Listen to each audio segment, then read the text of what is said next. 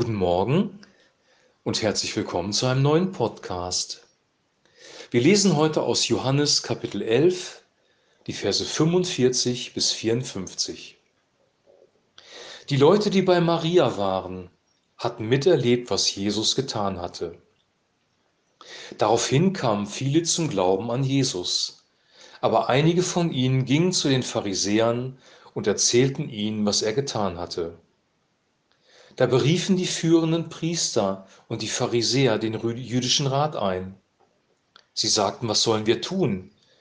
Dieser Mensch vollbringt viele Zeichen. Wenn wir ihn so weitermachen lassen, werden alle an ihn glauben. Dann werden die Römer kommen, unseren Tempel zerstören und unser ganzes Volk vernichten. Zum jüdischen Rat gehörte auch Kaiaphas, der in dem Jahr der oberste Priester war. Er sagte, ihr versteht gar nichts. Bedenkt doch, es ist besser für euch, dass ein Mann für das Volk stirbt, besser, als dass das ganze Volk vernichtet wird. Das sagt er aber nicht von sich aus, sondern weil er in dem Jahr oberster Priester war. Dadurch konnte er wie ein Prophet voraussagen, dass Jesus für das Volk sterben wird. Und nicht nur für das Volk, sondern auch um die Kinder Gottes in der ganzen Welt zusammenzuführen. Von dem Tag an war der jüdische Rat fest, fest entschlossen, Jesus umzubringen. Danach zeigte Jesus sich nicht mehr in der Öffentlichkeit. Er zog von Judäa weg zu einem Ort namens Ephraim am Rande der Wüste. Dort blieb er mit seinen Jüngern. Soweit der heutige Text. Jesus hatte viele Zeichen und Wunder getan. Er hatte Kranke geheilt, er hatte Brot vermehrt, den Sturm geschillt und hier etwas ganz Besonderes, nämlich die Totenauferweckung von Lazarus. Er hatte gerade Lazarus von den Toten auferweckt. Und mittlerweile sprachen sich diese Zeichen und Wunder rum und auch die Pharisäer bekamen davon Wind. Und dann haben sie den jüdischen Rat einberufen und darüber diskutiert, wie jetzt vorzugehen sei. Diese religiösen Führer waren eifersüchtig und neidisch auf Jesus und sie hatten auch Angst, dass im Volk eine Aufruhr entsteht, ähm, weil viele Menschen plötzlich an diesen Jesus glauben. Und sie sprechen das auch aus. Dieser Mensch vollbringt viele Zeichen. Wenn wir ihn so weitermachen lassen, werden alle an ihn glauben. Dann werden die Römer kommen, unseren Tempel zerstören, unser Volk vernichten. Diese Angst war da.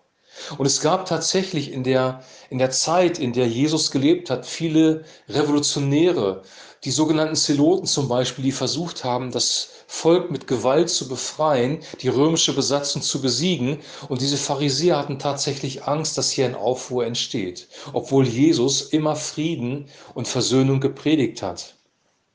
Und dann kommt ein besonderer Mann ins Spiel, nämlich Kaiaphas, der Hoherpriester war und der spricht etwas aus. Ihr versteht gar nichts. Bedenkt doch, es ist besser für euch, dass ein Mann für das Volk stirbt, besser als dass das ganze Volk vernichtet wird. Dieser Mann hat natürlich etwas komplett anderes im Sinn. Er hat sich nämlich in seinem Inneren vorgenommen, dieser Mann muss getötet werden, der muss weg, damit wieder Ruhe ins Volk reinkommt. Und die ähm, Menschen, die um ihn rumstanden, haben das auch so verstanden. Aber in dem Gesagten steckte eine tiefe geistliche Wahrheit, ein prophetisches Wort, nämlich dass Jesus für das Volk sterben wird. Die gleichen Worte, ein unterschiedlicher Sinn. Der säkulare, weltliche, menschliche Sinn war, wir bringen den Mann um die Ecke und dann kommt Ruhe hinein in das Volk, es gibt keinen Aufruhr. Und der geistliche, tiefere Sinn, den Gott in die Worte hineingelegt hat, war, dass eine Person wirklich für das Volk stirbt, anstelle des Volkes stirbt.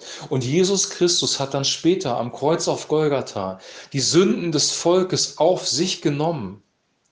Er hat die Strafe die wir verdient haben, auf sich genommen und der das Volk erlöst. Die gleichen Worte, ein unterschiedlicher Sinn.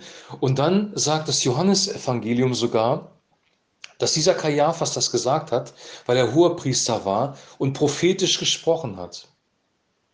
Und hier wird eins deutlich, dass prophetische Rede auf zwei verschiedene Art und Weisen geschehen kann. Nämlich erstens, dass Gott direkt zu dem Propheten spricht und ihm einen Auftrag gibt, wie das zum Beispiel bei Jeremia der Fall war. Geh hin und predige dem Volk, dass sie umkehren sollen, sie sind auf einem falschen Weg und sie sind in Sünde. Eine direkte Botschaft von Gott an den Propheten und dieser Prophet gibt diese direkte Botschaft an das Volk weiter. Das ist die eine Variante von prophetischem Reden. Und hier sehen wir die zweite Variante von prophetischen Reden, nämlich dass wir selber einfach Worte aussprechen und es gar nicht merken, dass diese Worte inspiriert sind durch den Heiligen Geist. Der Heilige Geist hat diesen Mann benutzt, um diese Worte auszusprechen, hat ihm diese Worte praktisch in den Mund gelegt, wenn man das so sagen darf. Und dieser Mann spricht eine tiefe geistliche Wahrheit aus. Und die, die tiefer gucken und diese geistliche Wahrheit erkennen, verstehen diese Worte anders als die Umstehenden, die über diesen Mord an Jesus nachgedacht haben. Im, Neuen Test Im Alten Testament, in den Psalmen, finden wir auch häufig prophetische Worte über Jesus Christus. Die Psalmenschreiber haben eigentlich Gebete oder Lieder, Gebetslieder geschrieben, aber sie haben unbewusst, inspiriert durch den Heiligen Geist, ähm, Gottes Willen offenbart, sein prophetisches Wort weitergegeben und haben über Jesus prophezeit.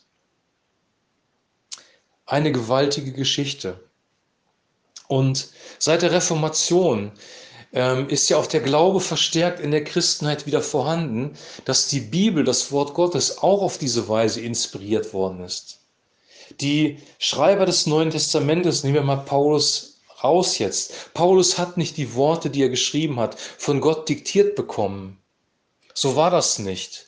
Es ist keine, ähm, es ist keine direkte Offenbarung in dem Sinne, dass Gott laut und deutlich zu Paulus gesprochen hat, schreibe das und das auf, weil ich möchte, dass das Volk diese Botschaft bekommt, sondern in dem Herzen von Paulus, weil er ein wiedergeborener Mensch war, weil er eine Begegnung mit Jesus hatte, weil der Heilige Geist ihm eine Offenbarung von Gottes Sohn gegeben hat, war in seinem Herzen der Heilige Geist aktiv und er hat diese Worte, die Paulus geschrieben hat, hervorgebracht.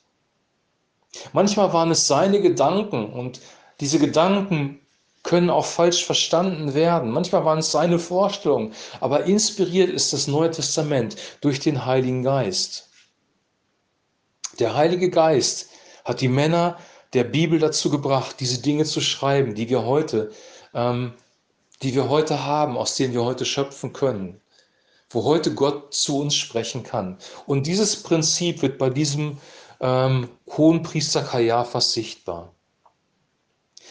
Wir dürfen Gott nicht einschränken, wir dürfen Gott nicht reduzieren auf ähm, die direkte Offenbarung. Wir dürfen nicht davon ausgehen, dass prophetisches Wort nur ähm, direkt kommen darf. Dass jetzt, wir gehen zum Propheten, wir haben ja heute auch wieder Menschen, die sich Propheten nennen. Manchmal sind sie es, manchmal sind sie es nicht. Wir gehen zum Propheten, bitten den Propheten, der Prophet hört von Gott und dann sagt der Prophet zu uns, so spricht der Herr und wir empfangen das Wort Gottes und wissen, Gott hat zu uns gesprochen, wissen ganz genau, wen wir heiraten sollen, zu welcher Arbeitsstelle wir gehen sollen, wie wir unser Leben gestalten sollen. So hätten wir es manchmal gerne, aber so ist es nicht immer.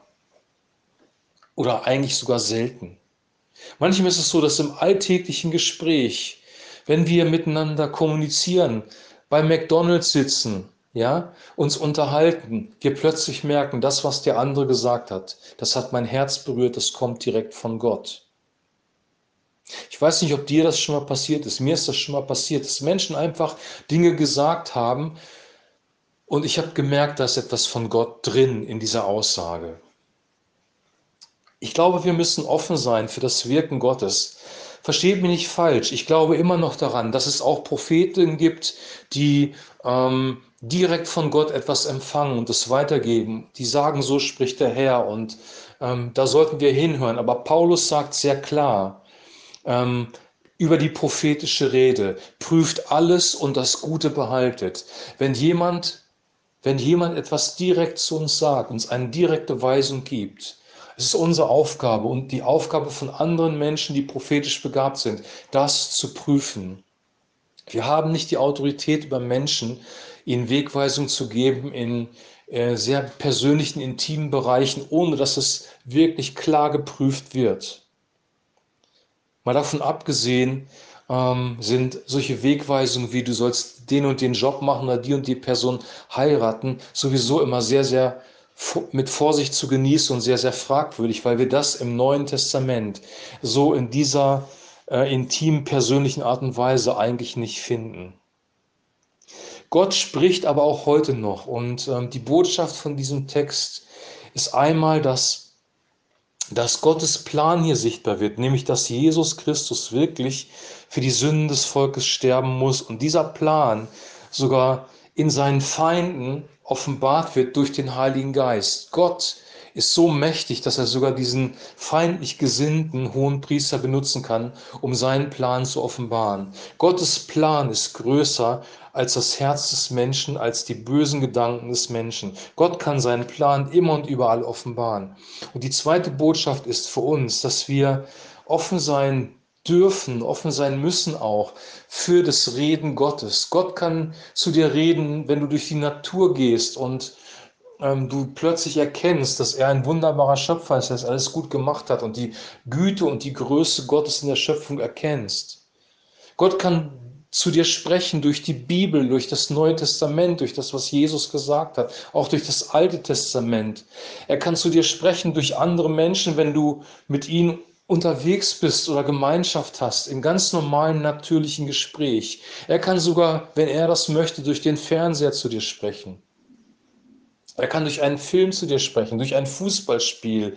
Ähm, er kann jede Gelegenheit nutzen, um zu dir zu sprechen. Und die Frage ist einfach nicht, ähm, ob Gott sprechen kann, weil er kann sprechen, sondern ob wir offene Ohren des Geistes haben, um seine Worte zu hören. Und das wünsche ich dir, das wünsche ich mir, dass wir diese offenen Ohren des Geistes haben, ähm, dass wir ja offen sind für sein Reden und und jetzt kommt noch was hinzu, dass wir nicht, natürlich nicht alles, was Menschen sagen, für Gottes Reden halten, sondern dass wir immer, wenn wir den Eindruck haben, hier könnte was drin sein, es prüfen. Und ein Prüfkriterium ist wirklich, ist es in Übereinstimmung mit dem Neuen Testament?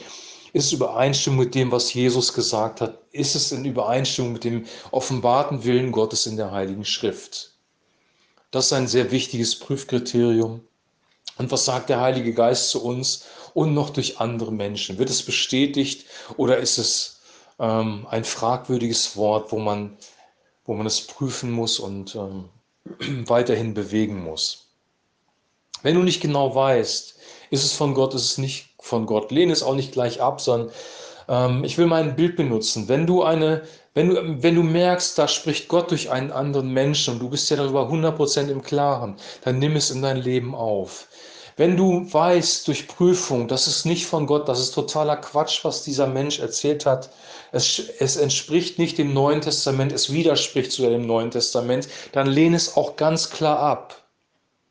Und wenn es eine Kategorie von Wort ist, wo du es nicht genau weißt, das dir merkwürdig vorkommt, wo du das Gefühl hast, da kann trotzdem was von Gott drin sein, dann leg es ins Regal, bewahre es auf hol es zu gegebener Zeit wieder raus, guck es dir nochmal neu an, überprüfe es nochmal neu.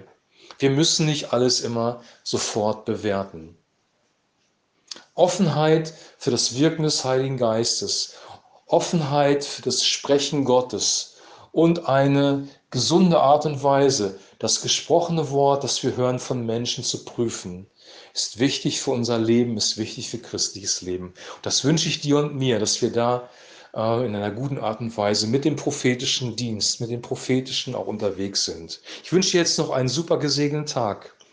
Wir hören uns morgen wieder mit dem nächsten Text aus dem Johannesevangelium. Shalom.